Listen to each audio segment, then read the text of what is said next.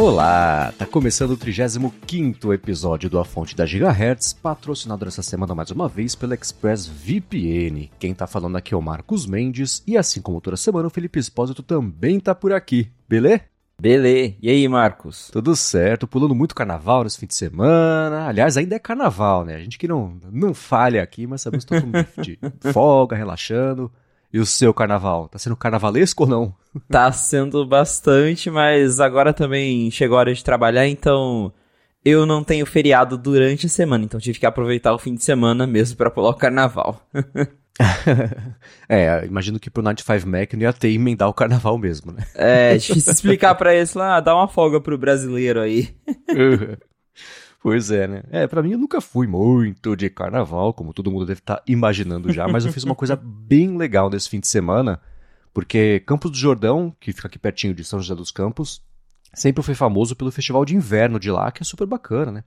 E eles têm feito desde o ano passado um festival de verão também, para incentivar o turismo no verão, que ninguém vai para lá no verão, basicamente, né? Que é uma cidade para curtir no inverno e tudo mais.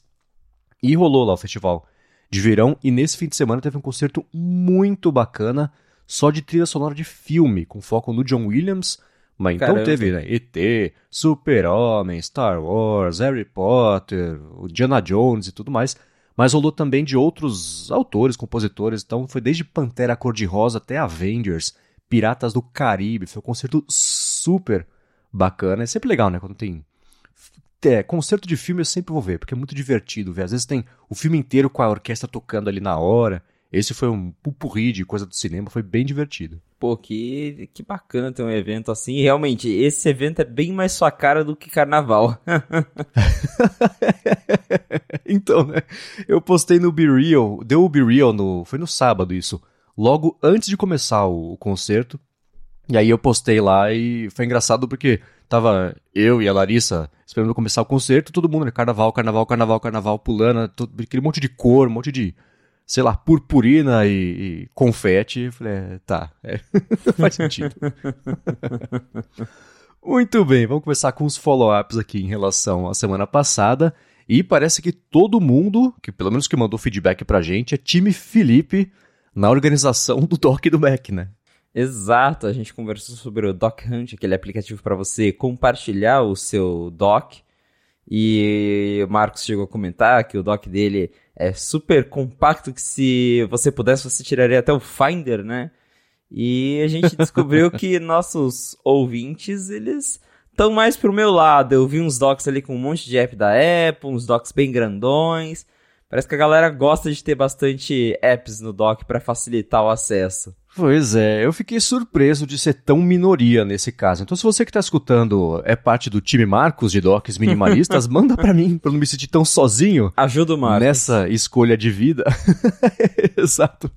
Mas foi curioso, foi bacana para todo mundo que mandou também o próprio Doc. É curioso como cada um, cada cérebro funciona de um jeito mesmo, né? É Exato. É louco. Teve uns que você olha e fala, cara, eu não conseguiria conviver com um doc desse tipo, assim como eu tenho certeza que as pessoas olharam para mim e falaram, meu Deus do céu, o que, que esse cara tá fazendo? Então é muito curioso.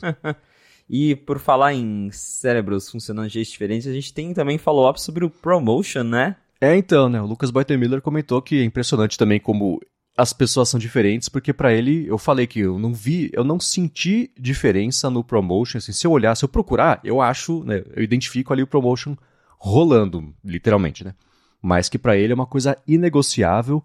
Ele falou que deixou de usar, por exemplo, no iPhone o modo de bateria, de, de economia de bateria, porque ele desliga lá os 120 Hz e a frequência, a, a tela parece quebrada.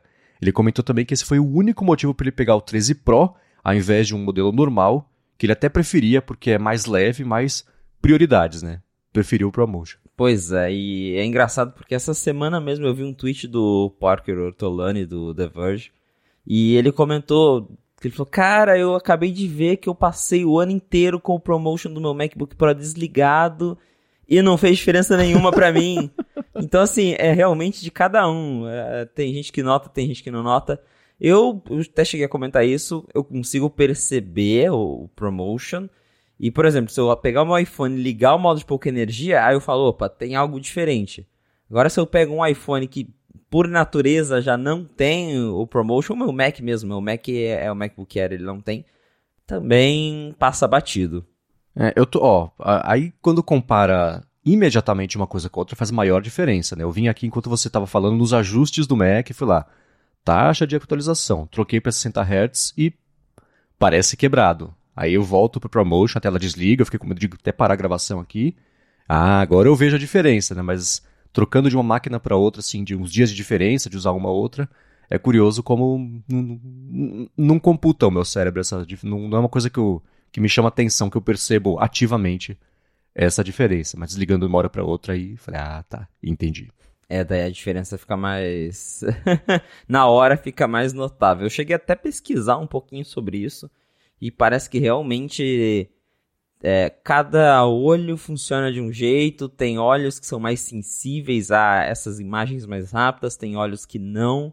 Eu acho que eu tô mais pros olhos que não são tão sensíveis assim a essa taxa super alta de atualização de quadros por segundo. Uhum. É, cara, uma coisa que eu. Foi a primeira vez que eu percebi como faz diferença, e para mim a comparação tem que ser imediata para eu ter a referência de uma coisa comparar com a outra. Para som também, tinha, deve existir ainda um aplicativo para iPad que ele é só sobre a nona do Beethoven. Voltamos a falar de música clássica, né? e ele tem. Ele era um jeito super legal de você visualizar a orquestra tocando enquanto a música estava acontecendo, porque você tinha uma espécie de vista de cima, uma planta baixa ali da disposição da orquestra, e conforme a música ia rolando, ia acendendo ah, os violinos, os metais, né? E, e era um jeito diferente de você até perceber uns instrumentos que você não tinha percebido antes. E esse aplicativo ele tinha uma coisa que era super bacana que durante ali a reprodução da música você conseguia trocar a, a, a execução por orquestras diferentes, gravados em épocas diferentes, com regentes diferentes. Então aí dava para ver um pouquinho, perceber um pouquinho da personalidade de quem estava regendo. Às vezes tinha uma, uma gravação super antiga de, sei lá, 100, 150 anos atrás, e a afinação dos instrumentos da orquestra inteira costumava ser diferente, eu acho que era meio tom abaixo, era uma coisa assim. E muda completamente, né? Mas se você escutar, pelo menos eu, se eu escutar do começo ao fim sem a referência dos outros, eu não noto a diferença. Mas na hora ali, ligando e desligando, eu falo, nossa, que loucura, né? Então, pra coisa, coisa do tipo, sei lá, os Dolby Atmos da vida, ah, reprodução de alta qualidade e fidelidade. Se tiver um switch ligar ou desligar, eu acho que eu perceberia a diferença, mas só ligar, dar um play ali e falar, nossa, eu acho que estou em Dolby Atmos. Hum, difícil de acontecer. Exatamente.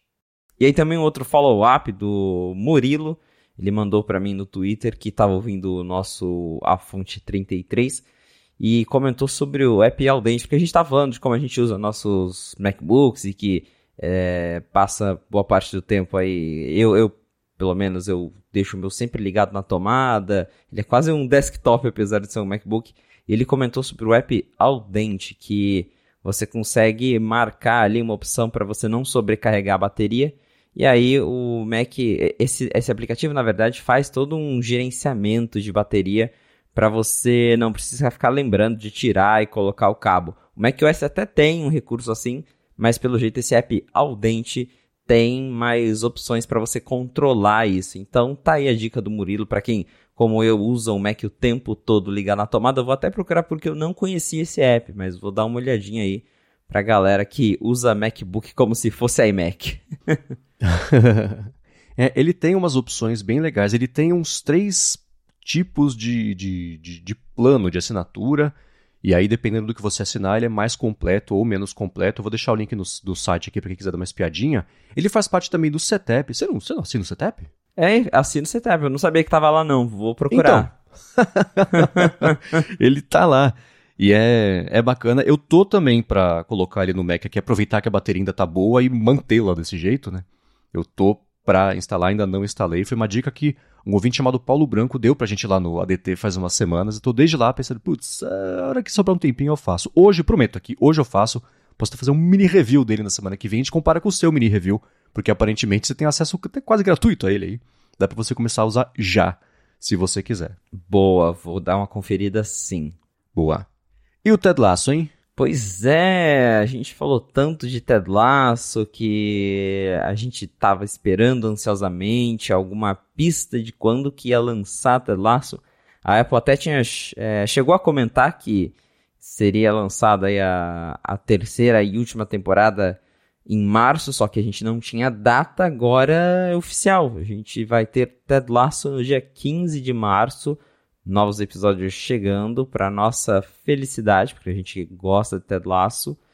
Então, todo mundo agora já pode ficar bem ansioso aí, mas com data marcada. 15 de março tem terceira temporada de Ted Lasso no Apple TV Plus. Tá ansioso, Marcos Mendes? Eu tô ansiosíssimo. Eu quebrei até minha regra e vi o teaser, que não foi nem um, um teaser, geralmente não diz nada mesmo sobre a temporada. E eu vou deixar claro na descrição para quem quiser ver esse teaser também, do que. Não é nem do que esperar, é só uma, uma bobeirinha para mostrar que as pessoas ainda existem, elas estão lá nessa temporada. Eu tô bem ansioso. Acho que Ted Lasso foi a minha série favorita dos últimos anos aí. Série inesperada, talvez, favorita dos últimos anos. E, enfim, tá, tô, tô bem ansioso sim. Uma série que eu tô percebendo que a Apple quer que seja uma espécie de substituta espiritual aí do Ted Lasso é a série Shrinking, que estreou no Apple TV Plus faz, sei lá, um mês mais ou menos. Essa você começou a ver já, não? Não, essa eu ainda não assisti. Ela tem uma pegada bem. Eu vou tentar fazer tipo um TV sem spoiler do Dante Gessulli, assim, falar sobre a série, é, te iluminar as ideias, te deixando um discurso sobre enredo que ele fala, que achei ótimo. É uma série que tem essa, bem essa pegada. A galera que produz a série é também a galera que. Né, você tem o Brad Goldstein, que é o, o, o Roy Kent. Você tem também, eu esqueci o nome dele, que é um dos produtores mesmo de Ted Lasso. Então tá bem nessa pegada, assim. Ela é com o cara que fazia o Marshall em How I Met Your Mother. Tem o Harrison Ford também. Tem um elenco bacana. É, um, é, um é uma boa tentativa. É tudo que eu vou dizer a respeito por enquanto. eu ainda tô, tô esperando ela me surpreender. E eu não vou ser surpreendido, porque eu tô esperando por isso. Assim como aconteceu com Ted Lasso. Mas pode ser um, a nova série levinha para quem quiser ver enquanto estiver almoçando aí, quiser desligar um pouco a cabeça e ver um pouco de otimismo no dia a dia. É importante. Eu é muito engraçado porque eu demorei para começar a assistir Ted Lasso. Primeiro porque virou de certa forma um hype que todo mundo começou a falar Ted Lasso, Ted. E aí eu vi até, eu, eu, não sabia direito sobre o que era sério, eu vi umas coisas lá, falei, ah, mas é, sei lá, sobre temática de futebol, né? será que eu... não, não é pra mim. Mas aí todo mundo falava tanto desse Ted Lasso que um dia eu tava sem nada para fazer em casa, falei, tá, vamos assistir Ted Lasso. Aí emendou um episódio no outro e eu virei fã da série. Então, para quem ainda não uhum. viu Ted Lasso, corre que dá tempo de assistir as duas temporadas antes de lançar a terceira em março. E aí lembrando que vão ser 12 episódios. E daí uhum. acho que a Apple deve liberar aí um, dois episódios no começo e depois vai ser semanal.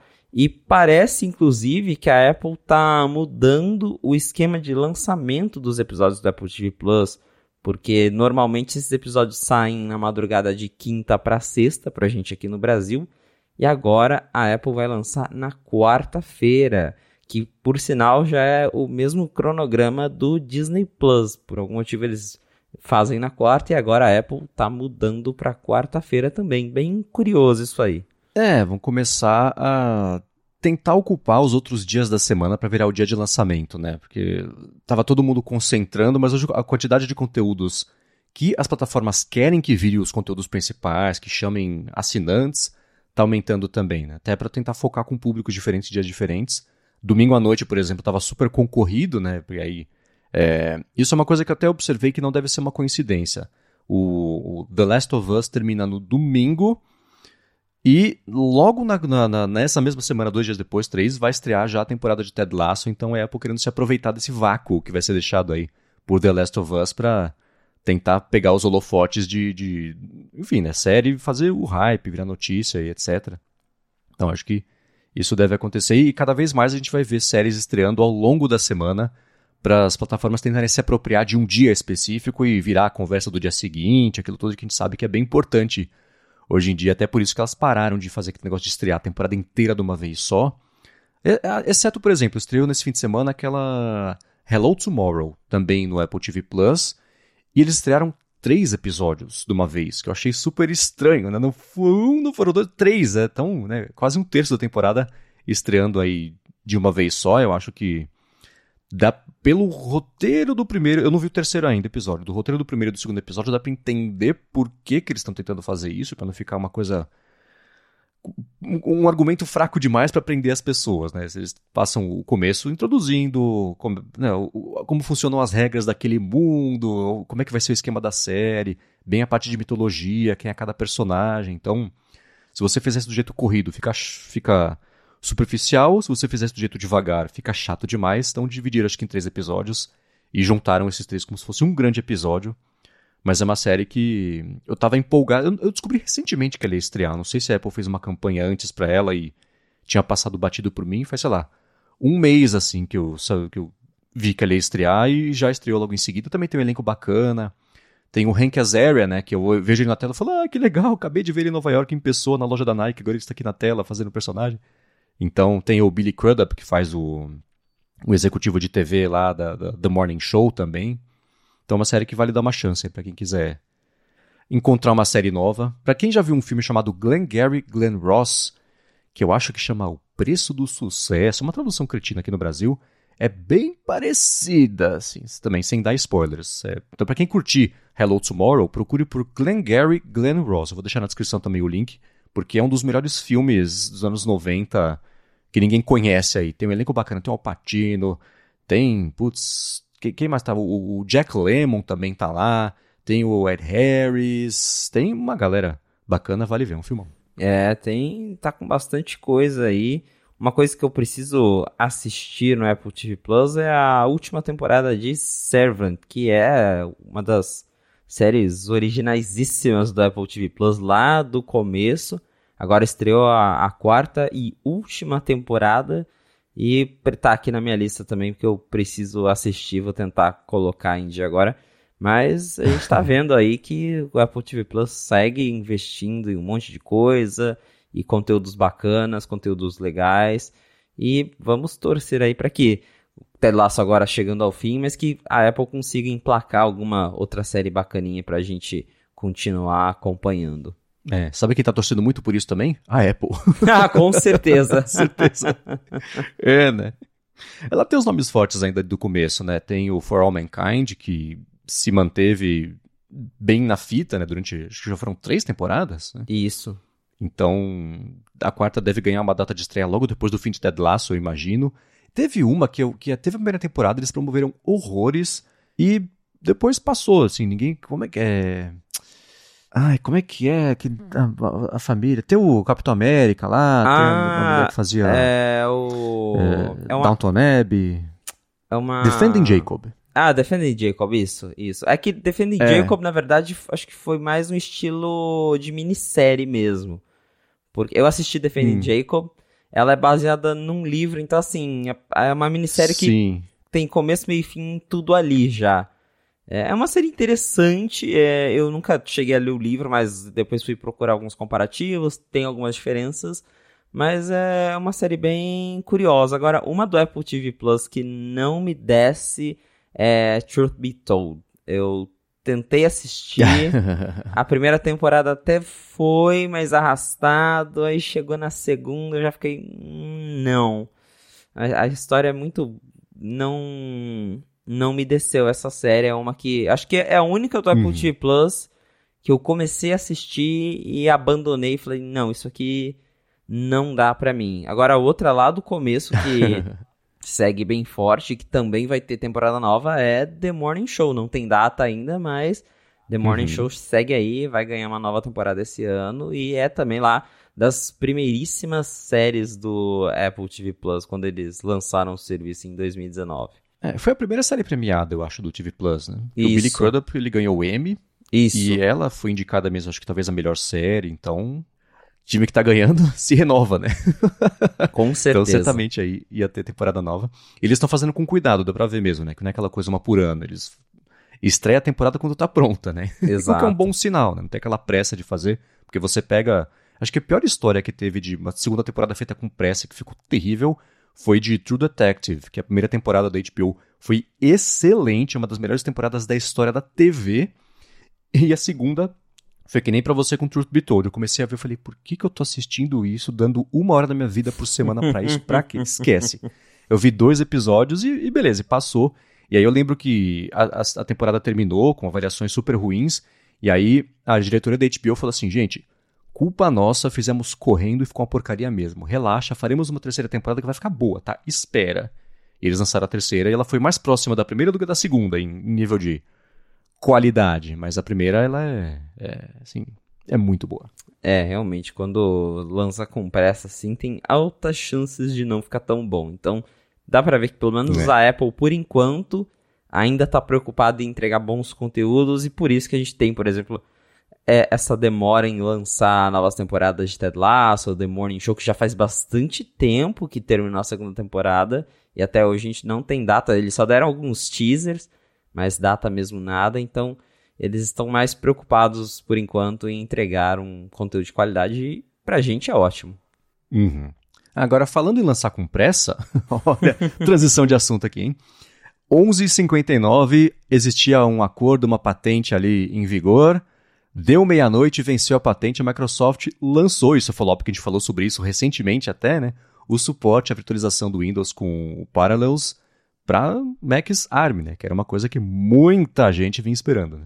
Pois é, a gente chegou a comentar que a gente comentou aqui sobre o Windows ARM no, nos Macs com Apple Silicon e tudo mais, que não tinha um jeito oficial de instalar, porque a Microsoft tinha um acordo de exclusividade com a Qualcomm, que é fabricante dos chips Snapdragon.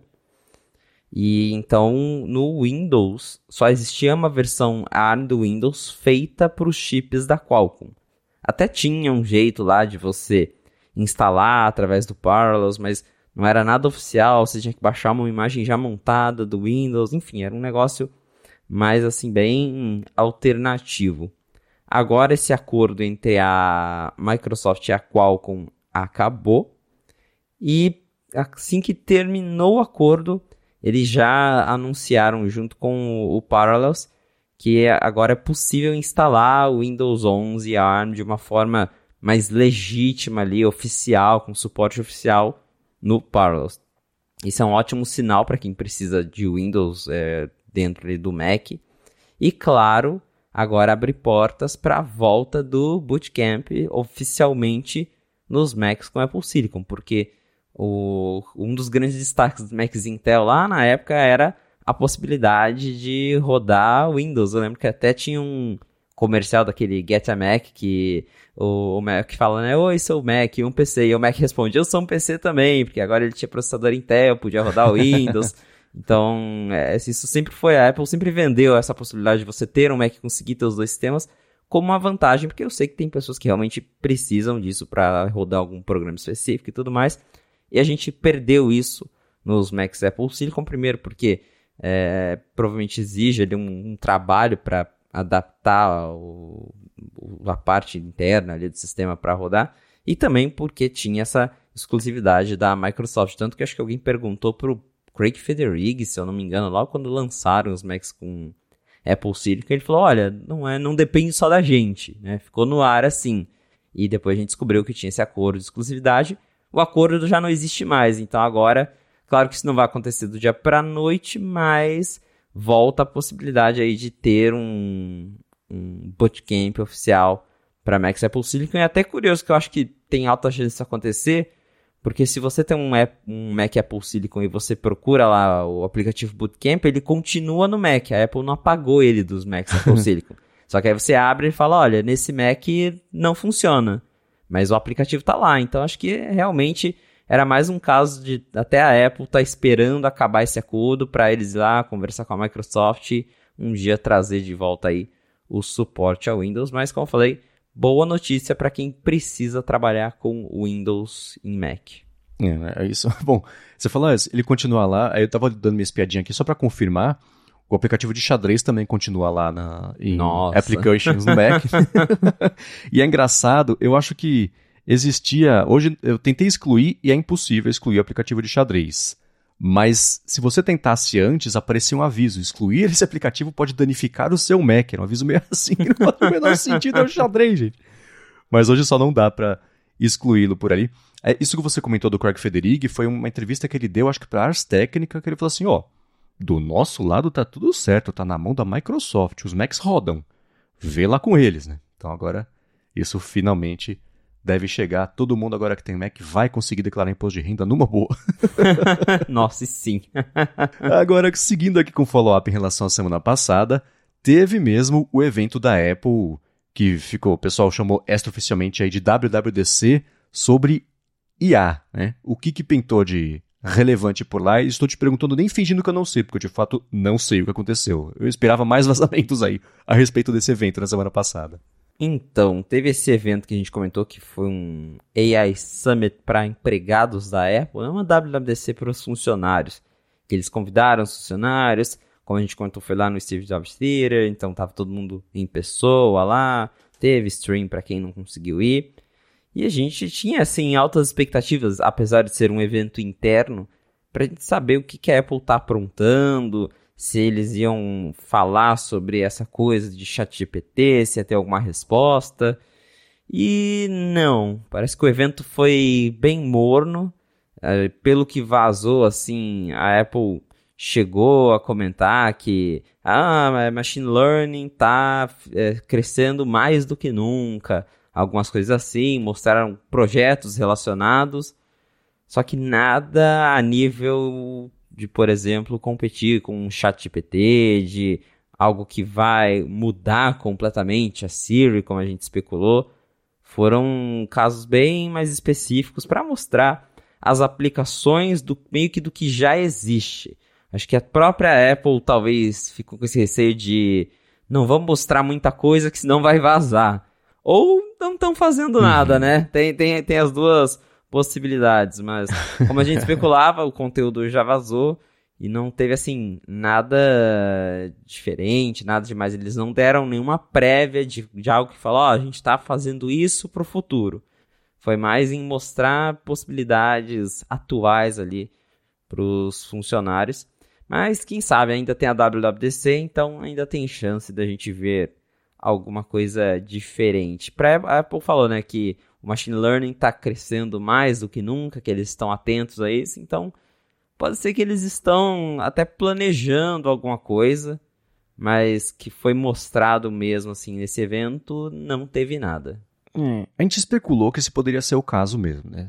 Trazer a atenção disso para todo mundo da empresa, para todo mundo deixar isso ali marinando na cabeça e pensar em projetos que tenham a ver com isso, mas é, né? Já fazer evento para falar a redação do Enem, nunca se discutiu tanto sobre machine learning. Falei, poxa, jura? Obrigado, acrescentou. Né? Então, eu esperava um pouquinho mais que aparecesse disso aí. WWDC é aquela coisa, né? Eles. É... A não ser que você tenha uma equipe trabalhando nisso e que não pôde mostrar o que, né, no que vem trabalhando há sei lá quanto tempo, no WWDC é, é o anúncio do que já está pronto para a galera de desenvolvimento poder pegar isso e fazer coisas novas também. Né? Então, eu imagino sim que vai ter alguma coisa sobre IA na WWDC, porque pelo tanto que isso vem, vem, sendo discutido até fora do círculo de tecnologia, sabe, sites de notícias, você falou, saindo fantástico, então é uma coisa que já pegou para a grande massa, vamos chamar assim. Então tem que ter alguma coisa sobre isso, só para não ficar feio de não ter nada. Né?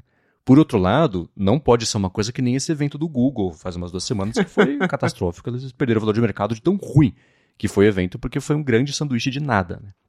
Então, é, é difícil é, encontrar entre uma coisa e outra se você não tiver um produto pronto ou semi-pronto, como é o caso lá do Bing Chat também, que passou por um monte de problema, mas está chamando atenção. O Bing voltou, aquilo que a gente comentou, a ser o app mais baixado da App Store, mas tem um asterisco aí.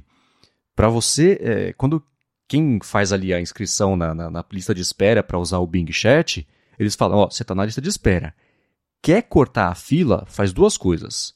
Baixa o Edge e torna ele o seu navegador padrão do sistema e baixa o aplicativo do Bing na App Store e na, na Play Store. Eu falei, ah, então tá. Então não é tão orgânico assim esse tá crescimento da noite para o dia.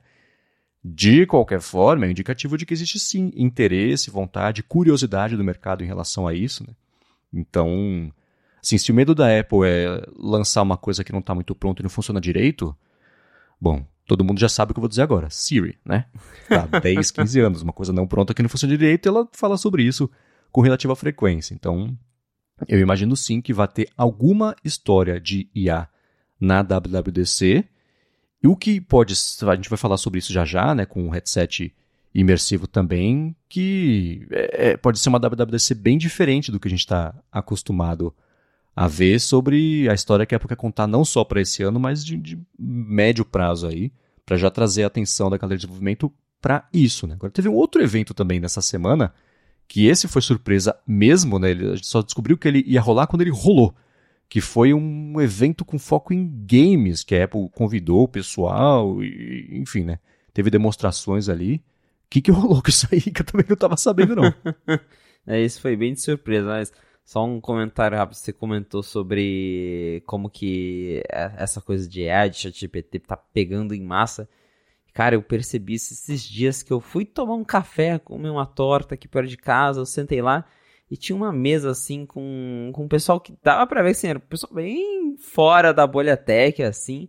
E eles, não, porque eu vi um tal de chat GPT e aí ele vai tomar os empregos de todo mundo e eu só prestando atenção na conversa. Falei, caramba, o negócio estourou a bolha mesmo, né? Então, vamos ver se a Apple vai ter uma resposta para isso. Acho que é, esse é o ano para se falar de qualquer coisa de inteligência artificial. Agora, mudando aí o assunto, realmente teve esse evento de jogos.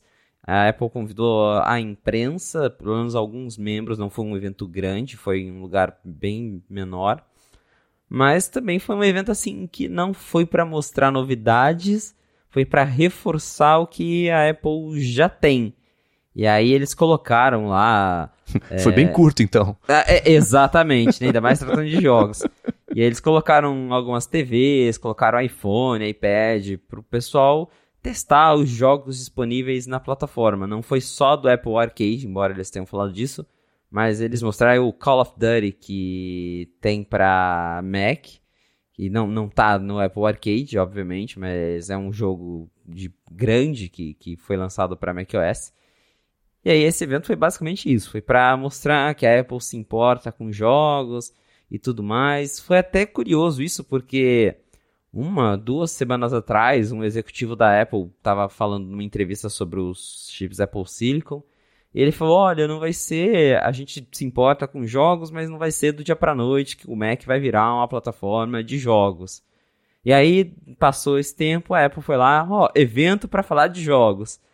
Então, dá pra ver assim que a Apple ela até tá tentando atrair a galera dos jogos, porque um grande empecilho era justamente na parte dos Macs que o Mac não tinha hardware para isso.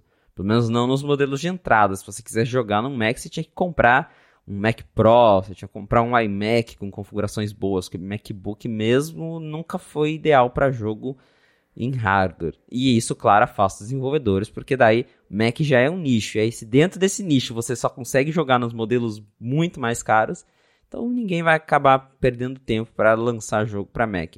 Agora, com a Apple Silicon, a coisa está mudando, mas claro, a Apple precisa mostrar não só para as pessoas, para os usuários, mas também para os desenvolvedores que, olha, a gente tem gente interessada e agora a gente tem equipamentos para rodar isso aqui.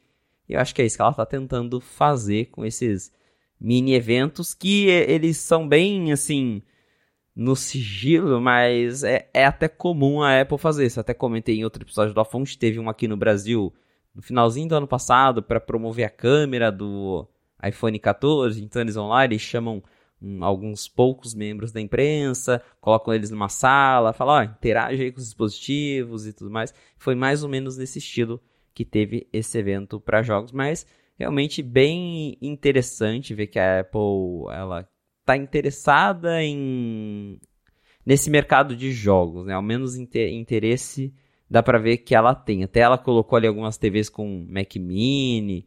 Agora vamos ver se eles vão de fato fazer coisas para atrair desenvolvedores de jogos, porque no passado a própria Apple já deu uns tiros no pé e afastou a galera. Por exemplo, eu sempre vi muito potencial na Apple TV para competir com consoles. Não, claro, de, de, acho difícil competir com PlayStation 5, com Xbox, mas a Apple conseguiria assim fazer algo mais bacana.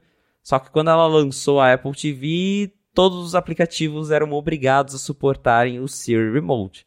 E não tem como você lançar um jogo de console que funcione com o Siri Remote. ela derrubou essa restrição alguns anos depois, só que aí já era tarde. Aí os desenvolvedores já falaram: ah, não quero mais. Então a Apple, ela agora pelo menos parece que ela está tentando correr atrás dessa galera, agora principalmente que ela tem Macs que, que funcionam com isso, porque, né, de novo, o iPhone tem um chip legal, o iPad legal, mas jogos, a, a galera que joga mesmo costuma jogar em computador, e agora ela tem computador uhum. para isso, então acho que essa é a hora de correr atrás, não só do público, como eu falei, mas dos desenvolvedores para falar, ó, tem gente interessada, a gente tem o hardware, vamos, vamos fazer aí jogos para as nossas plataformas. E pode ser que a gente veja mais sobre jogos na WWDC, até porque tem, de novo, rumor de headset. A gente já falou várias vezes que ter jogos seria um grande atrativo para vender um produto como esse, né? Uhum, completamente. Então, é, a fama do Mac é que não é bom para jogo, não roda jogo. Então, esse trabalho de desfazer isso aí vai ser muito caro para a Apple, porque são é resultado de anos com investimentos insuficientes para fazer isso rodar direito. Então, eu acho que a estratégia de chamar os criadores de conteúdo, que no fim das contas é o que há uns anos seriam os formadores de opinião, é basicamente a mesma função que tem, chamar isso aí, botar essa galera para mostrar como eles estão interessados e como é, publicar no YouTube lá, nossa gente, acabei de no evento e nossa, tem muita coisa que vai chegar, muita coisa bacana. Isso começa a fazer uma diferença com talvez um público que não esteja familiarizado com esse histórico ruim que a Apple tem com o mercado de jogos e hoje tem um PC porque jogos são no PC, né? não é porque no Mac não dá. Acho que tem uma diferençazinha que a Apple pode tentar começar a explorar nesse ano. E a gente pode até já emendar mesmo nesse papo do Reality Pro. Né? O Mark Gurman disse, sempre ele, né? Ele comentou que a Apple planejava agora, a gente até falou sobre isso, lançar, anunciar daqui a uns meses aí o, o headset, mas que por conta de problemas de hardware e de software de engenharia, a Apple adiou esse anúncio para que ele aconteça já na WWDC. E ele não trouxe nenhum outro detalhe técnico sobre o que pode pintar. Ele voltou a falar sobre o preço, 3 mil dólares, tecnologias novas. Então, desde você rodar seus aplicativos lá como se fosse uma tela imersiva do seu Mac, até coisas tipo digitação no ar e toda a tecnologia que ele vai contar. E então isso deve rolar de acordo com ele já na WWDC, o que para ele foi uma espécie de, de, na opinião dele já, é uma, uma espécie de benção disfarçada, porque ele não vinha escutando, escutando nada sobre grandes novidades de macOS, de iOS para a Apple anunciar nessa WWDC. Então, e você até publicou. Eu não li para a gente poder discutir aqui é, é, e eu ter dúvidas e comentários instantâneos aqui sobre isso. Você publicou uma matéria no 95 Mac falando sobre por que, que é uma boa notícia, uma boa coisa Apple ter adiado é, esse anúncio para ele rolar. Tudo não confirmado, aquilo que a gente já sabe, né? Mas para esse anúncio rolar na WWDC. E aí? Então, a gente teve essa, de novo, essa reportagem do Gorman falando que teve esse atraso, porque já estava criando-se uma grande expectativa de que o headset ia ser apresentado entre março e abril, que a Apple ia fazer um evento de começo do ano e que ia apresentar o headset. Agora, segundo o Gurman, já mudou e o headset deve ir para a WWDC, o que eu acho que faz bastante sentido, porque é um produto novo, a WWDC é um evento para desenvolvedor, aí você já anuncia, já coloca o produto nas mãos dos desenvolvedores, talvez vende já como a gente comentou várias vezes um kit para eles, começa a vender antes de vender para todo mundo, libera para os desenvolvedores. Então tem aí um, um grande apelo em lançar um produto como esse na WWDC. E o Gorman ele não chegou a comentar de novo o que, que levou a Apple a adiar, ele não, não deu muitos detalhes. Mas eu escrevi essa matéria lá para o 95 Mac falando que o adiamento, né, o atraso desse lançamento pode ser uma coisa boa, porque justamente considerando o que a gente ouviu nos últimos rumores sobre o headset, a coisa não parece muito boa.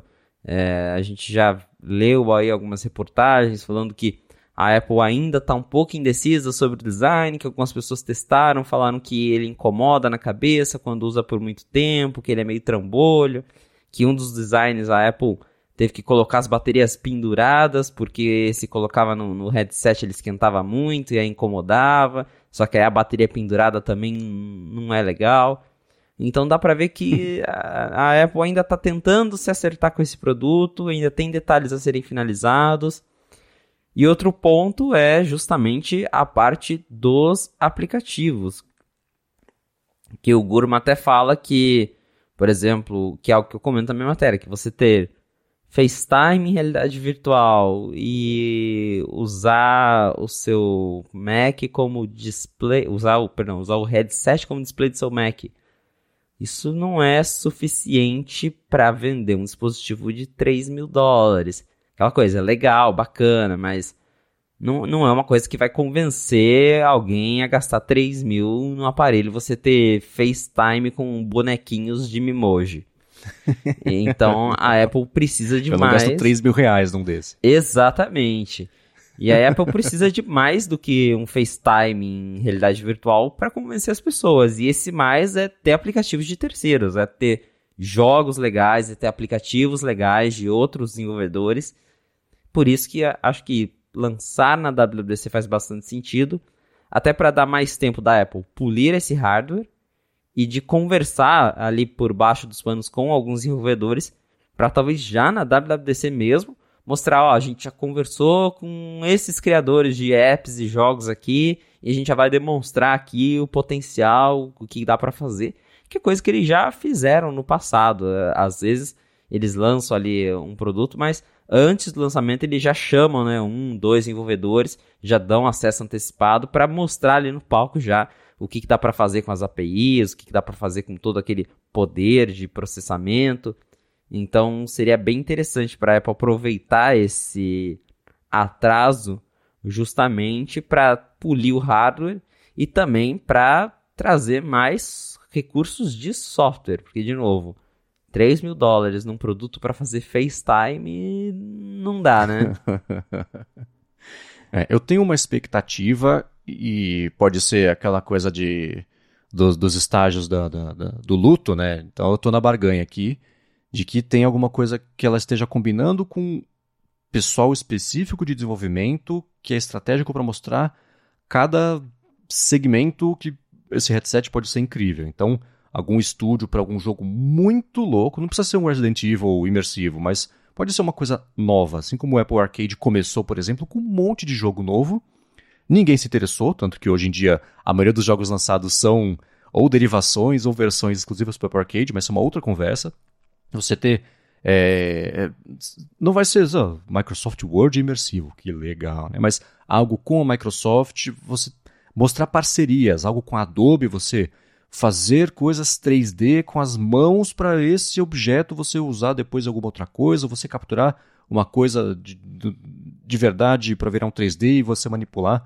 Então, pode, eu sei que para fazer um filme 3D isso não ia ser útil, é muito melhor continuar como é hoje em dia, né? Fazer um vaso de barro estilo Ghost em 3D, não é isso que vai fazer o próximo Avatar, mas ainda assim jeitos novos de você usar uma tecnologia que pode ser interessante para um grupo específico de pessoas. Você vai mostrando de grupo em grupo, você cria um argumento forte para vender para todo mundo. Né?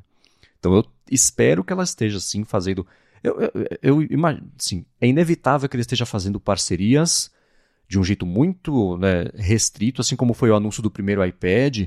Isso é uma coisa que o Boom até comentou é, no Olá Mundo algumas vezes sobre como o primeiro iPad para desenvolver é, chamavam as equipes lá e o iPad estava num case que você nem conseguia ver o design dele, era só uma tela para você testar ali, não podia sair daquela sala fechada, desenvolvia ali, testava ali por não sei quantas horas por dia, depois ia embora. Então, isso certamente está acontecendo. O fato de a gente não estar vendo quer dizer que está funcionando pela primeira vez em muito tempo algo, um esquema de manter segredo sobre o funcionamento, especialmente o que vai ter nele nesse início, mas eu ainda acredito que seja uma primeira versão voltada para o pessoal de desenvolvimento, algo mais próximo de um kit de desenvolvimento, mais do que um produto final, mas ainda assim, essa vai ser a, a primeira impressão, uma oportunidade gigantesca que a Apple vai ter de mostrar para os clientes e para o mercado o que, que é, entre aspas, o futuro imersivo, porque até agora nada emplacou. Você tem aquele dado de que, eu não lembro qual é a porcentagem, mas acho que tipo, mais da metade ou metade dos headsets do Facebook, depois de seis meses tem encostado, ninguém liga mais, então é, o mercado também está esperando para ver o que a Apple vai fazer, porque isso pode indicar um caminho para todo o resto do mercado seguir, como geralmente acontece com produtos que a Apple entra cedo no, no, no ou, ou, do jeito certo, né? não cedo, mas espera para entrar do jeito certo. A gente viu isso acontecer diversas vezes e imagino que aqui não vai ser diferente, apesar de que o desafio aqui parece ser muito maior do que nos últimos anos. Né? Vamos ver, mas esse anúncio para junho pelo menos por enquanto. Vai ver semana que vem vai falar, não, na verdade ele foi adiado agora para o anúncio do iPhone, o que é bom, porque o iPhone não tem muitas. Não sei, mas junho me parece. Eu acho que a gente deve ter comentado mesmo que o anúncio nos próximos meses parecia ser uma coisa não improvável, mas. Nossa, juro que eu vou conseguir mostrar isso cedo assim? Que a WWDC poderia ser um palco um pouco mais adequado para isso, e no fim das contas, é o que parece que vai acontecer. Vamos ver, né? Exatamente. Vamos. Seguimos ansiosos por esse anúncio. e é realmente isso. A... Esse headset ele vai precisar de mais coisas para se vender e a Apple deve estar tá aí ajeitando tudo, procurando parcerias, pulindo tudo, pra... porque a atenção do mercado estará voltada a isso. Por mais que seja um produto muito de nicho, 3 mil dólares, só para desenvolvedores, vai, vai ter um grande público de olho. Isso vai parar na mídia, todo mundo vai repercutir esse lançamento. E aí, se ele for um lançamento morno, a primeira impressão já não vai ser tão boa. Por isso, seria bem importante eles terem um produto bacana e com bastante recursos e aplicativos para mostrar, como você bem disse, parceria com Adobe, parceria com Microsoft, que são empresas que sempre estiveram com a Apple em novidades assim. Eu lembro muito bem do evento de, de lançamento do primeiro iPad Pro lá em 2015. Quem estava no palco? Adobe e Microsoft. Falou, ó, iPad Pro tem, a uhum. gente está lançando Office para iPad. Estamos lançando aqui aplicativo tal para iPad. iPad vai ganhar Photoshop. Sempre essas parcerias que é para mostrar justamente para esses públicos, né, é, que tem galera de design, galera de produção, falar, ó, dá para trabalhar com esse produto aqui. E vai ser muito importante ter isso de novo nesse headset, porque só os aplicativos da Apple não são suficientes para convencer alguém de que vale a pena ter esse aparelho. É, e de novo, 3 mil dólares. A gente sabe que vai ser nicho. Um negócio de 3 mil dólares não vai se tornar mainstream, a palavra até que o Gurman usa.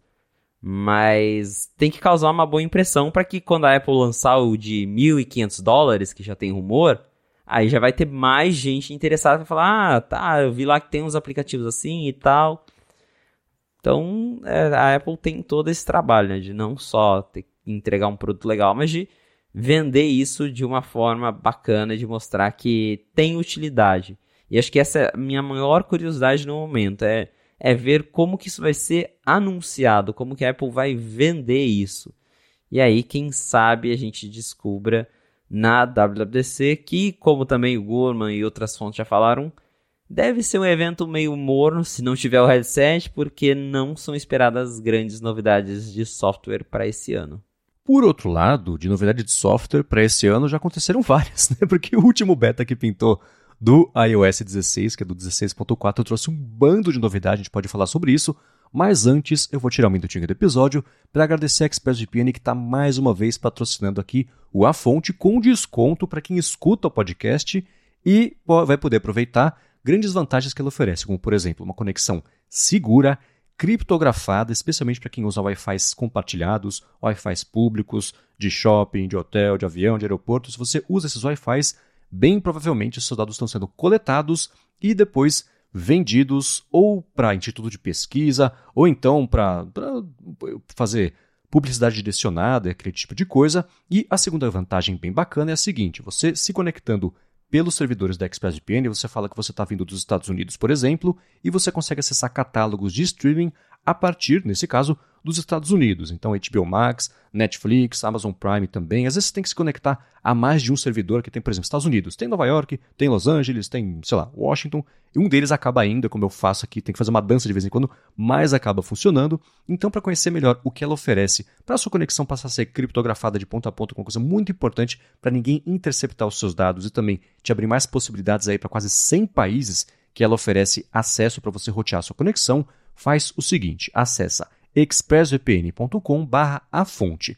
Lá você tem 30 dias para experimentar a ExpressVPN, ver como é que é para configurar no seu iPhone, no seu iPad, no seu Mac, no seu Android também, não só coisas de iOS, você pode conectar na sua TV também, dependendo do modelo, ela tem aplicativos para TV, pode ser direto no roteador da sua casa para todo mundo automaticamente ela já passar a ter acesso a uma conexão mais segura. Aí depois dos 30 dias para experimentar, por meio do link expressvpn.com/fonte, você tem três meses de graça só porque você escuta aqui o podcast. Então, uma última vez, acessa lá expressvpn.com barra a fonte. Muito obrigado, ExpressVPN, pelo patrocínio mais uma vez aqui do podcast e pelo apoio a toda Gigahertz. Valeu, ExpressVPN.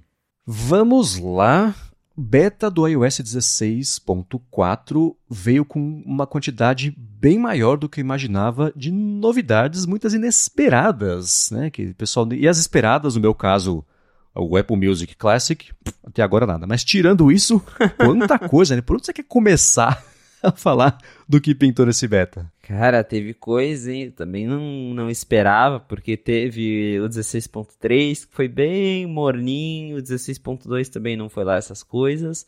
Agora esse iOS 16.4, parece que a Apple resolveu soltar de uma vez tudo que não ficou pronto na WWDC.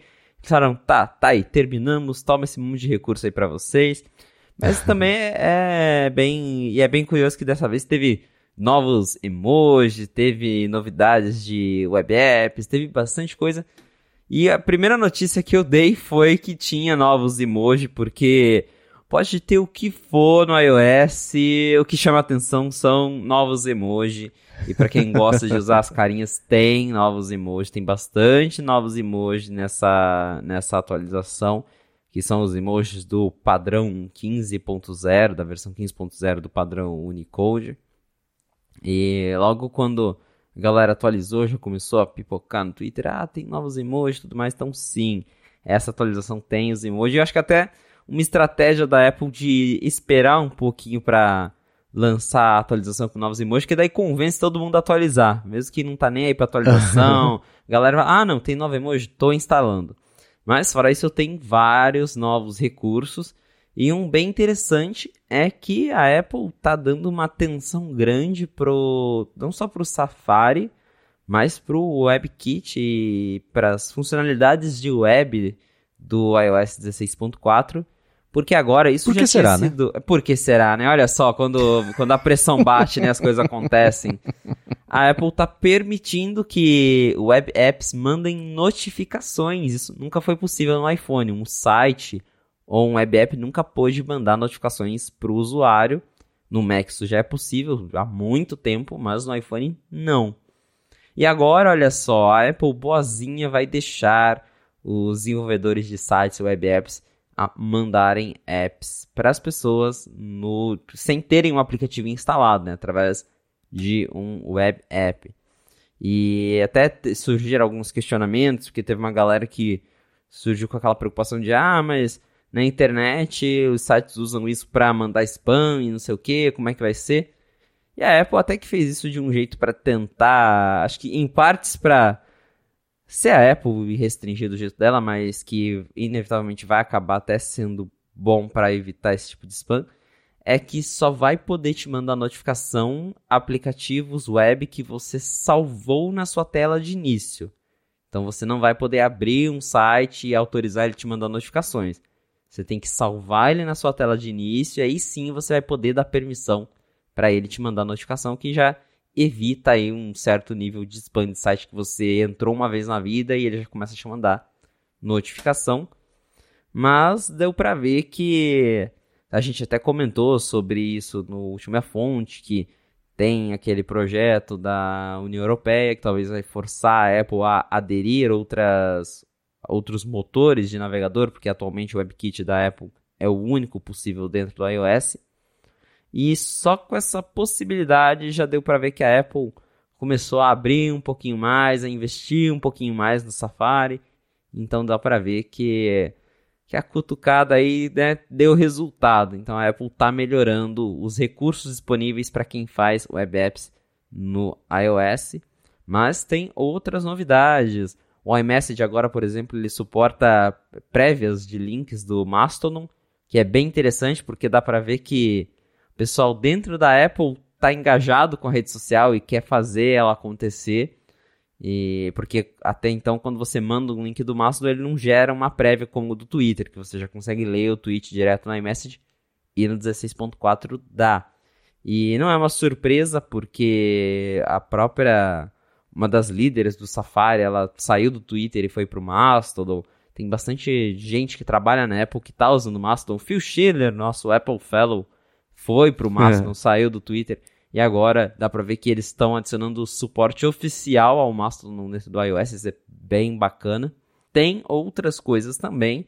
Aquela nova arquitetura do HomeKit que foi lançada no 16.2, aí tiraram do ar porque estava com problema. Tá voltando agora nesse beta.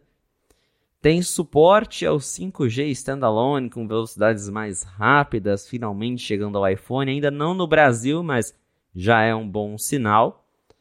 E tem também algumas, alguns detalhezinhos que a gente encontrou aí por baixo dos panos, como por exemplo que a Apple está trabalhando para detalhar o nível de consumo com a tela sempre ativa do iPhone 14 Pro e que a Apple também vai mudar a forma como os desenvolvedores podem baixar esses betas no futuro. Mas e aí, Marcos, o que, que te mais chama a atenção no meio desse monte de recursos? Olha, eu tô feliz que eu finalmente vou poder mandar o emoji de gengibre. Né? Acho que é essencial para a experiência mobile de qualquer pessoa hoje em dia.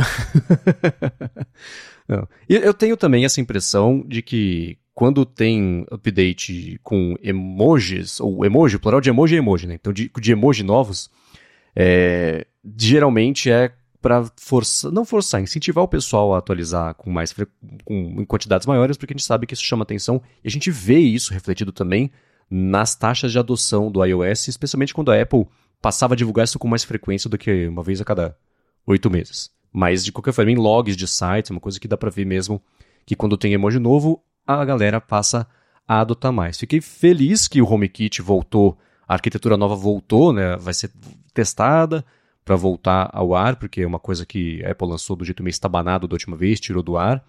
Tô prestando atenção especial ao HomeKit, porque eu comentei no ADT que a minha fechadura eletrônica inteligente conectada ao HomeKit morreu. A pilha dela tá durando uma semana, o que é péssimo, então eu tô atrás de uma nova, não decidi ainda, não bati uma tela em qual que eu vou comprar ainda. Tem um pessoal comentando, ah, talvez seja um problema de HomeKit, vamos ver, meu irmão até comentou uma coisa sobre isso também, eu vou removê-la e colocá-la de novo no HomeKit, ver se isso resolve, mas aí eu tô falando do jeito egoísta, porque gostei dessa novidade, né, de, que eu acho que vai ter impacto mais geral aí para todo mundo, é, primeiro, esse negócio da notificação do Safari feita desse jeito que você comentou, não é o buffet livre de notificações do Safari, porque a gente sabe que vira um problema rápido, né? E é, o jeito que as notificações são implementadas em navegadores, eu acho péssimo. As pessoas têm aquele alerta, aparece a pessoa, ah, concorda, blá, blá, e ela nem viu que ela concordou, começa a receber notificação, não sabe porquê, não sabe como é que desliga isso, de onde veio, aí vai culpar o site, a gente sabe que isso acontece, então é, que bom que foi feito do jeito um pouco mais limitado, pelo menos por enquanto, isso aí de notificação do Safari, e faz sentido conceitualmente só os sites que viraram, que a pessoa colocou como, um, entre aspas, web app no telefone, que se comporta como um aplicativo, pode mandar notificação. Perfeito, achei isso bem bacana. O que eu fiquei mais curioso, mas que eu tô mais. Uh, o que me intrigou mais foi, o, por exemplo, esse negócio do suporte ao Mastodon para links feitos no, os links inteligentes lá do iMessage. Dá para ver aos pouquinhos a Apple adotar o Mastodon como uma plataforma da primeira divisão ali de, de aplicativos sociais. Você vê, alguém até comentou esses dias que em alguma comunicação da Apple, alguma documentação, coisa assim, são os links dos, do Mastodon das pessoas que trabalham lá, que aparecem no documento e não mais Twitter. Então, dá para ver um, um, uma mudançazinha nisso aí. Não é por acaso, né? Isso aí foi colocado, alguém trabalhou em cima disso, foi colocado como um, um, um, projeto que ganha uma certa prioridade, por isso que o Mastodon tem isso agora, e outras redes que estão até há mais tempo, talvez existam, não tem suporte a isso ainda. Isso eu achei bem bacana. O que me chamou a atenção, na verdade, foi a quantidade de coisas, como eu disse no comecinho, que veio meio represado aí nesse iOS 16.4. Espero que pinte mais coisa conforme o tempo for passando, que vocês aí fuçando descubram mais coisas também que pod podem ter pintado aí é, na programação. Tem coisa que eu fico feliz que chegou, mas que eu não tinha esperança de chegar por aqui tão cedo, tipo o suporte a 3 GB por segundo lá para 5G de uma ou outra operadora, uma coisa meio limitada ainda, pelo que eu entendi lá, o pessoal da T-Mobile, que agora tá, tá com acesso a isso, mas não sei. Que, que bom. Espero que chegue pra, mais para cá também. É, coisinhas do tipo mudança da interface do Apple Music, de podcasts. Eu gosto quando acontece, mas também são coisas que é, eu fico pensando na pessoa que ficou, né, recebeu esse projeto para fazer e não as coisas empolgantes que chegaram em outros aplicativos, né? Pessoal, todo mundo lá trabalhando no, no, Reality Pro e aí caiu lá pro, pro Zé resolver ali o, o mudança da interface do Apple Music, né? O Apple Music Classic é o mesmo que eu queria que acontecesse, não aconteceu dessa vez, mas quem sabe no 16.5, no 17. É, talvez o Apple Music teve mudancinhas pequenas porque os engenheiros estão ocupadíssimos com o Apple Music Classic, né? Cadê esse aplicativo? Até hoje não tem sinal uhum. dele, é muito, muito estranho. Mas realmente o 16.4 é uma atualização bem significativa, não tem data ainda para chegar ao público, mas geralmente isso costuma sair entre março e abril, que é também quando se especula que a Apple vai fazer um evento, né? Agora a gente sa sabe, entre aspas, que não vai ter mais um headset, mas ainda tem rumor de MacBook Air 15 polegadas, de atualização de outros Macs, então tem coisa para acontecer. Provavelmente essa atualização deve sair entre março e abril. Esse foi o primeiro beta, então ainda geralmente os betas eles costumam ficar em beta durante pelo menos um mês. Então, entre final de março, começo de abril, essa atualização deve sair para todo mundo, mas bem, bem bacana ver que vem uma atualização recheada de coisas novas e que ainda deve ter mais coisas para aparecer aí antes da WWDC em junho, que daí é quando a gente vai conhecer o iOS 17. É, agora uma coisa que isso eu deixei para comentar no final é essa mudança para a instalação do beta de desenvolvimento que a Apple colocou lá, que é uma coisa que parece que não vai mais contar com o lance de perfil de desenvolvimento para se instalar no iPhone, isso é uma coisa que vai contar direto lá, ele vai bater no servidor da Apple, se aquele dispositivo está associado a uma conta paga de desenvolvimento. É uma mudança meio grande, eu acho, em preparação talvez para o beta não só do iOS 17, mas de tudo que deve pintar na WWDC. Não sei o quanto isso tem relação justamente com o headset, né, que a Apple quer é, só que o pessoal de desenvolvimento mesmo faça isso, que não seja uma coisa testada é, mais ampla, como acontece com o desenvolvimento com os betas públicos. Como é que você viu essa mudança? Assim, o, que, o que a gente pode especular aqui que pode ter motivado a Apple a fazer essa mudança? Porque ela é uma mudança grande no esquema da distribuição de, de betas, especialmente para o iOS, que a gente viu que, que aconteceu por enquanto. É, por um lado vai facilitar muito porque hoje, para você instalar um beta no seu iPhone, iPad, tem dois jeitos. Você abre lá o site do Apple Developer e aí ele te dá a opção de você baixar o firmware inteiro, né, o arquivo lá IPSW que você coloca o iPhone no computador, liga na USB, restaura tudo, instala o sistema novo. E a segunda opção é você baixar um perfil que ele vai apontar o iPhone para um servidor diferente da Apple, em que ele baixa atualizações beta que não estão disponíveis no servidor normal. A Apple está mudando isso com o 16.4 e agora vai ficar bem mais parecido com o sistema da Apple TV, que já é assim, e do próprio HomePod que mudou, acho que no 16.2.3, que você tem um menu lá que você fala, ah, quero instalar beta nesse aparelho. Você aperta lá e aí ele passa já a buscar por atualizações beta. Na Apple TV também é assim, você vai lá nos ajustes da Apple TV, tem uma opção lá, baixar software beta. Você ativa e aí ele começa a baixar os, as versões beta, procurar por versões beta. Então, para o desenvolvedor e até para o usuário comum, porque essa mudança também afeta a galera do beta público, vai ficar bem mais fácil de testar a iOS beta. A diferença é que, para você baixar o beta de desenvolvedor, o, o iPhone vai verificar, o iPhone, o iPad, vai verificar se aquela, aquele seu IDE Apple é um IDE Apple registrado no Apple Developer. Aí ele vai te mostrar a opção lá, baixar beta desenvolvedor. Se não, você só vai ter a opção de baixar o beta público.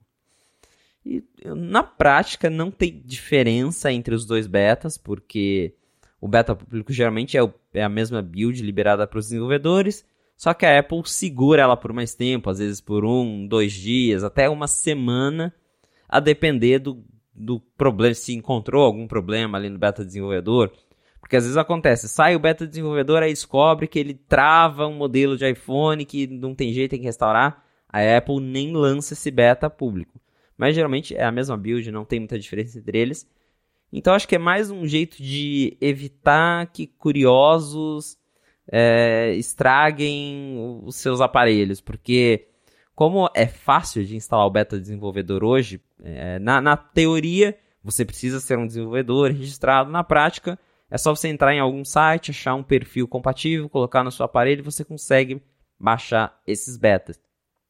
E aí a galera que é mais leiga, às vezes acaba instalando, motivada, porque tem muitos vídeos na internet, você entra no YouTube, tem uma galera que mostra, ah, lançou o beta, olha, tem coisa nova, tem emoji. E o pessoal que é leigo muitas não entende que aquilo é um beta, que é um software que não está pronto, que ainda não foi testado de, de, né, de um jeito mais amplo. E aí quer instalar e se empolga e vai instalar o, o, o beta desenvolvedor e aí dá problema. Então acho que a Apple está mais tentando evitar isso e dessa forma fica mais fácil de controlar porque de fato ela vai estar tá liberando só para quem é desenvolvedor. Se você não é desenvolvedor, você vai ter a opção lá nos ajustes de instalar o beta, só que o beta público, que já foi testado, que os desenvolvedores já viram que está funcionando, e aí você vai poder baixar um tempinho depois. Mas é bem curioso ver eles mudando isso e até acho que dá uma faz um pouco sentido de pensando nos rumores, por exemplo, de que em alguns anos a gente possa ver um iPhone que não tenha portas. E aí a Apple facilitar você instalar o beta do iOS pelo aplicativo Ajustes é um jeito de já preparar o sistema para um dia um aparelho sem portas, que é o caso da Apple TV. A Apple TV sempre teve esse menu de betas porque não tem como você ligar a Apple TV no computador. Então o único jeito de você instalar o beta é indo lá nos ajustes e clicando, olha, quero instalar o beta. E aí quando eu vi isso no iPhone, eu já associei com a Apple TV e falei, olha só, né, se um dia tiver um iPhone sem portas, agora tem um jeito fácil de configurar ele para instalar o beta. então, mas acho que o motivo principal realmente é a Apple é, tentando evitar que pessoas leigas instalem betas e isso resulte em problemas no aparelho. Mas é bem, bem curioso mesmo essa mudança. E lembrando que nesse momento a Apple diz que tem lá, se você instalar o beta, mesmo você instalando o beta público, você vai ver as duas opções lá: é, iOS Developer, iOS Public Beta. Mas a Apple diz que no futuro essa vai ser a única forma de instalar betas. Que inclusive você ainda consegue usar os perfis, continua tudo disponível. Mas ela fala: ó no futuro, a gente vai restringir quem, quem é desenvolvedor vai precisar ter a conta registrada para ver. E esse vai ser o único jeito de instalar betas. Ou seja, ela já está deixando claro que não vai ter mais perfil, não vai ter mais isso de ligar no computador para baixar o beta. Vai ser exclusivamente abrir os ajustes e escolher se você é desenvolvedor vai ter opção, se não, beta público. Então já provavelmente acho que é algo que deve se tornar oficial com o iOS 17 mas que ela já tá dando uma prévia a partir de agora pra galera já se acostumar e ver que vai mudar. Uhum. É. É, beleza. Tinha mais ou menos essa desconfiança, acho que é por aí mesmo. Agora, uma coisa que a gente também viu que pintou no Night 5 Mac de forma exclusiva nessa semana, que eu achei muito bacana, foi o vazamento de qual deve ser o aspecto do iPhone 15 Pro seguido de uma foto ali da parte de baixo que eu sei que deixou muita gente feliz, né? pois é, a gente tinha já alguns rumores de iPhone 15 Pro e agora conseguimos renders, imagens, é um, um arquivo CAD que são aqueles modelos usados tanto pelas fábricas quanto, por exemplo, por fabricantes de acessórios que tem as dimensões exatas do aparelho. E então assim, é sempre importante notar, a gente não tem como saber com 100% de certeza a parte de acabamento, por exemplo, que cor que vai ser, se é realmente um, um material de, de, titânio, a gente não tem como saber isso. Mas a, as dimensões exatas a gente tem com esse com esses renders, com esse CAD. E aí confirmou algumas coisas que a gente já esperava e mostrou alguns detalhes novos bem interessantes. Então, por exemplo, já se falava que a tela ia ter uma certa atualização, que ia ficar com bordas mais finas, isso é verdade. As bordas estão bem mais fininhas comparadas com a tela do 14 Pro, e isso eu acho muito bacana, porque daí você aumenta a ilusão de que é, é uma tela de ponta a ponta, sem bordas. A Dynamic Island continua ali, do mesmo tamanho, não vai ter mudança em relação a isso. As câmeras estão gigantescas. A, o, o, a, a, espessura da câmera é quase outro telefone. Tá criando vida o negócio. Cada iPhone a gente fala, nossa, igual quando veio o 14, fala, nossa, olha o tamanho dessa câmera, né? Como. Não tem nem como ficar maior. A Apple vai lá e fala, tem como ficar maior? Sim, vai ficar maior. Ah, é? Então... Segure minha cerveja. Exatamente. E dois detalhes interessantes também a serem observados nesse CAD é que, primeiro, ele tem porta USB-C. E como, ah, como que vocês sabem que é USB-C? Porque né, o CAD só tem um buraco ali. A gente comparando né, o CAD do iPhone 14 com o 15, você coloca um em cima do outro, dá para ver que a porta do 15 é muito maior que a do 14.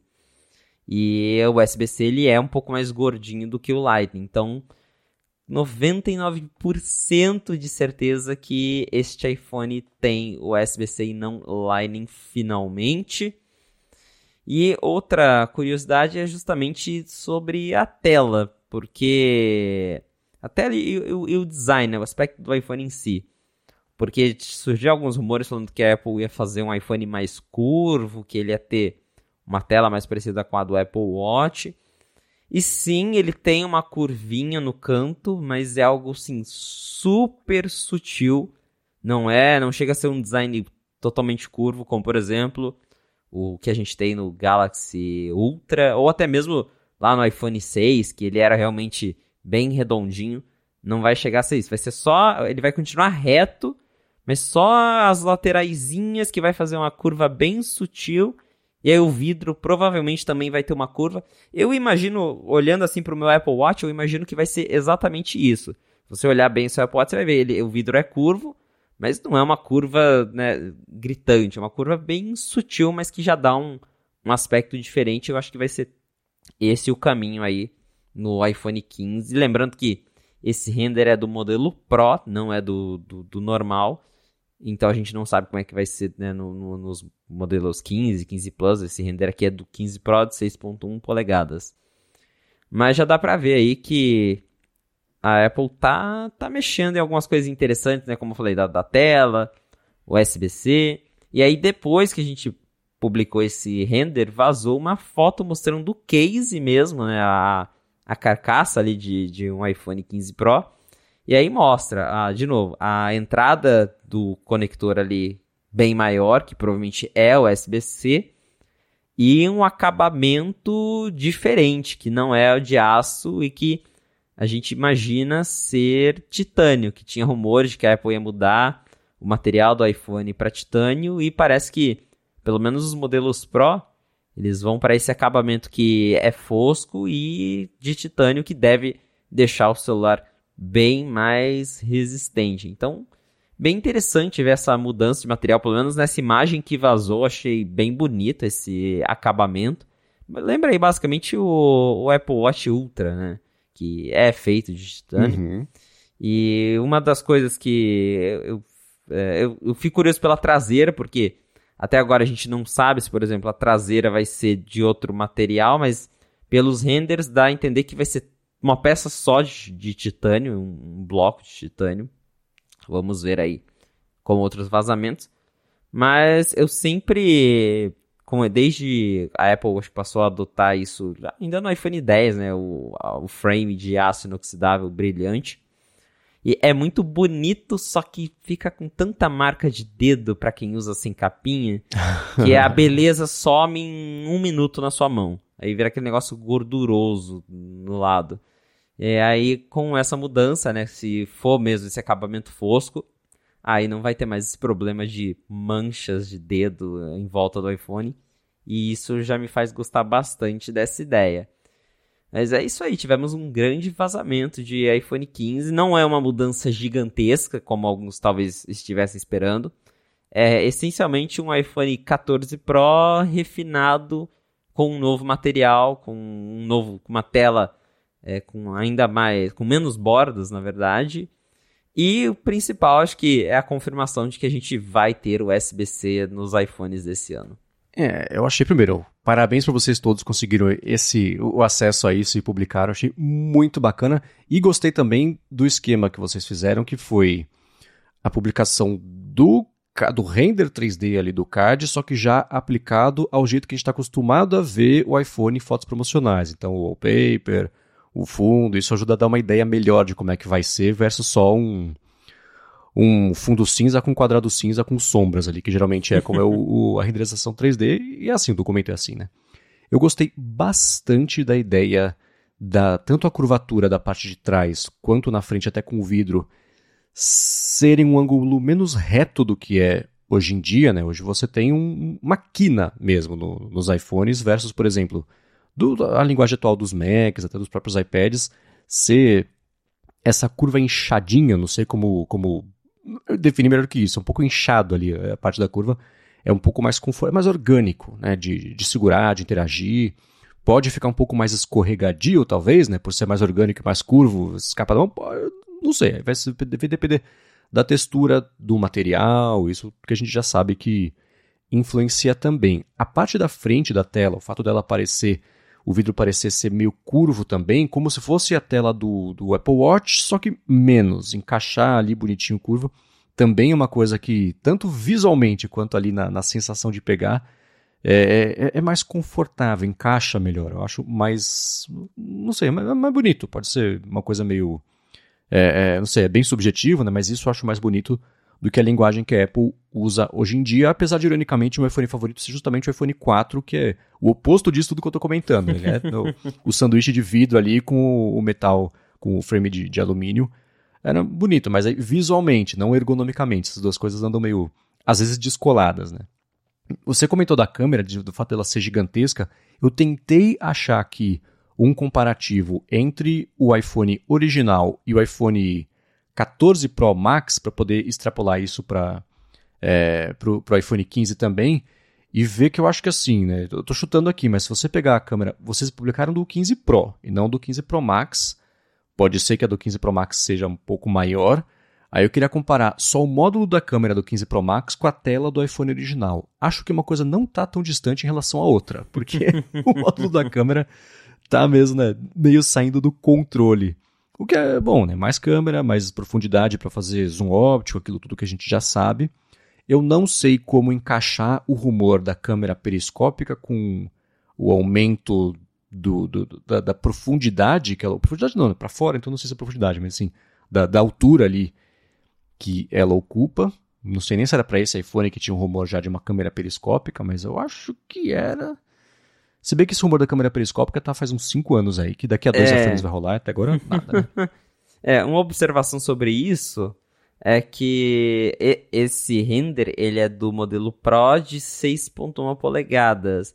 E pelo menos olhando assim, a gente não sabe o que a Apple vai fazer, mas ele não parece ter uma lente periscope ali nesse nesse bump. A gente pode ver que ele é exatamente uhum. o mesmo, a organização, o mesmo layout do que a gente tem hoje, que é a lente normal, a lente ultra-wide, o que poderia ser a lente teleobjetiva, e o scanner LiDAR e o microfone. Não parece ter outra coisa diferente ali. Claro que né, pode ser um detalhe que a Apple não adicionou no render, mas tinha uns rumores dizendo que só o modelo maior, de 6.7 polegadas, que é o que alguns rumores até falam que a Apple chamaria de iPhone Ultra, ao invés de Pro Max, seria o modelo uhum. a ganhar ah. a lente periscope.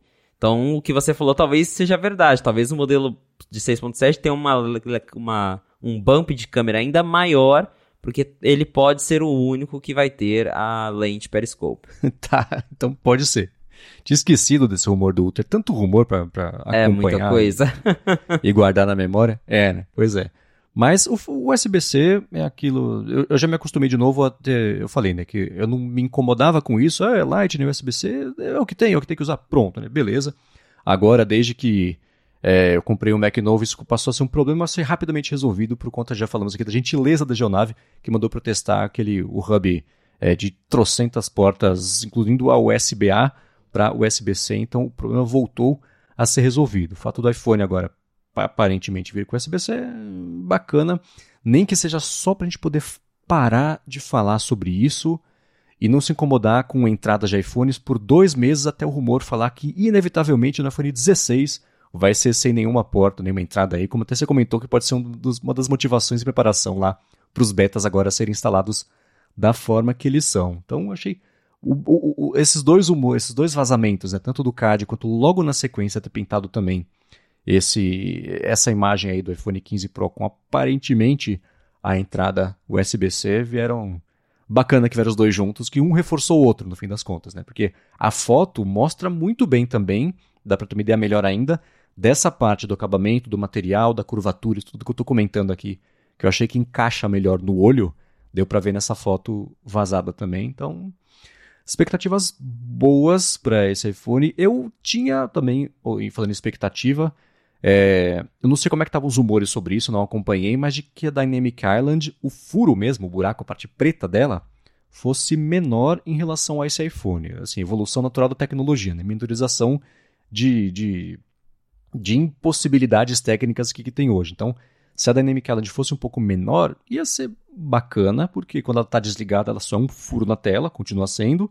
E quando ela está ativa, você reduzir o quanto que só o hardware neutro, morto ali ocupa, quer dizer que você dá mais possibilidade para aquele pedaço ser ocupado por pixels, né? por coisas que dá para acender, usar, aproveitar melhor a área útil, apesar de eu manter a minha primeira impressão sobre a Dynamic Island, que a Apple fez um certo milagre ali, de quando você está usando a Dynamic Island, você nunca nem percebe que tem um espaço ali no meio em cima que não pode ser usado, não faz falta aquele uso, mas eu aposto que a hora que a Dynamic Island for só um furinho minúsculo, vai dar para usar do jeito muito mais bacana, muito mais criativo, muito mais útil é, esse pedaço. Então a única coisa ruim que eu achei desse vazamento é que minha expectativa da Dynamic Island ser um pouco menor nessa versão não rolou, vai ficar para o iPhone 16. É, tinha já essa expectativa deles diminuírem o furo, não vai ser dessa vez, o furo continua do tamanho original. E acho que tá, um pouco devem envolver até a questão aí de não só de tecnologia, mas também de custos. Eles acabaram de fazer a Dynamic Island, então provavelmente vão continuar usando um painel, porque o que, o que muda aqui, na verdade, não é nem a tela. É que eles realmente estão diminuindo as bordas em volta dela, né? Mas o painel provavelmente vai ser uhum. exatamente o mesmo do 14, que eles vão reaproveitar no, no 15 por uma questão aí de custos também. Então, a Dynamic Island continua a mesma, com o mesmo furo por trás o que muda mesmo é a questão da borda. E que, de novo, que eu gosto bastante dessa ideia de bordas ainda mais fininhas, porque hoje a gente já tem uns celulares que realmente dão essa impressão de serem sem borda de verdade. Aí eu olho pro 14, eu acho as bordas finas e falo, podia ser um pouquinho mais. É. E agora, pelo jeito, realmente vai ficar algo bem fininho mesmo. E eu, de mais uma vez, estou curiosíssimo para ver esse design novo aí, esse acabamento novo nas mãos. Primeiro, pela questão de das manchas ali de dedo que eu já falei, mas porque também me parece algo mais ergonômico. Quando eu seguro o meu iPhone por muito tempo na mão, essas laterais retas, ela chegou a marcar assim, se eu tiro o iPhone da mão, eu vejo a marca uhum, assim da sim. reta no canto. Então, incomoda um pouco. Eu não uso com case, então isso me afeta. E olhando assim, pelo menos esses cantinhos arredondados, eles me parecem mais confortáveis. Então, é, até que as expectativas aí estão é, um pouquinho altas já para esse iPhone 15 Pro que deve ter um design refrescado, USB-C, nos modelos Ultra, sei lá, talvez a, lente Periscope. Então, tá aí um, um ano de talvez de novidades um pouco mais interessantes para quem ficou um pouco decepcionado com os iPhones do ano passado. É, você falou isso da moldura, é engraçado, né? Você, da, você pega ali as bordas do. Não parecem grandes. Por, volta ao negócio de você ter comparação e referência e, e alternar entre uma coisa e outra para ver a diferença. Não é ok, é uma borda, beleza. A hora que você olha para esse render do, do, do card do iPhone 15 Pro, a borda do 14 vira uma moldura de um quadro renascentista super grossa e gigantesca e totalmente desnecessária. Você fala, nossa, cara, é muito grande essa moldura, como é que pode? Né? E eu também tenho a mesma impressão que você. Eu, seguro, eu não sei como é que você segura o iPhone, como é que as pessoas seguram o iPhone. Talvez seja outra grande diferença entre o resto da humanidade, eu não sei. Mas como eu seguro, o dedinho fica embaixo do iPhone para ter uma base, ele não escorregar da minha mão e cair no chão. Né? E se eu seguro por muito tempo, dependendo do ângulo que eu estou ou que o iPhone está, marca mesmo. Começa, não é que machuca, ai meu Deus, meu Deus vai cair, não é isso. Mas incomoda o, a borda do iPhone ali, bem na, na curva do, do, dos dois ossinhos ali do dedinho, depois, dependendo do tempo, Especialmente se está quente também, né? Quando começa a esquentar também, é incômodo. Então, se essa parte já for um pouco mais curva, vai dar para segurar melhor e do jeito mais confortável. Pois é, tô nessa expectativa de que a gente vai ter aí um iPhone mais confortável e com essa essa essa borda fininha me empolgou. É, é, só de eu ver, é como você falou, esse comparativo. Ah, se você só olha pro pro 14 e fala, ok. Agora quando você vê do lado, aí já fica, não, tá, eu quero essa, eu quero essa borda fina. Então, tô aqui só pelo USB-C e pela borda fina.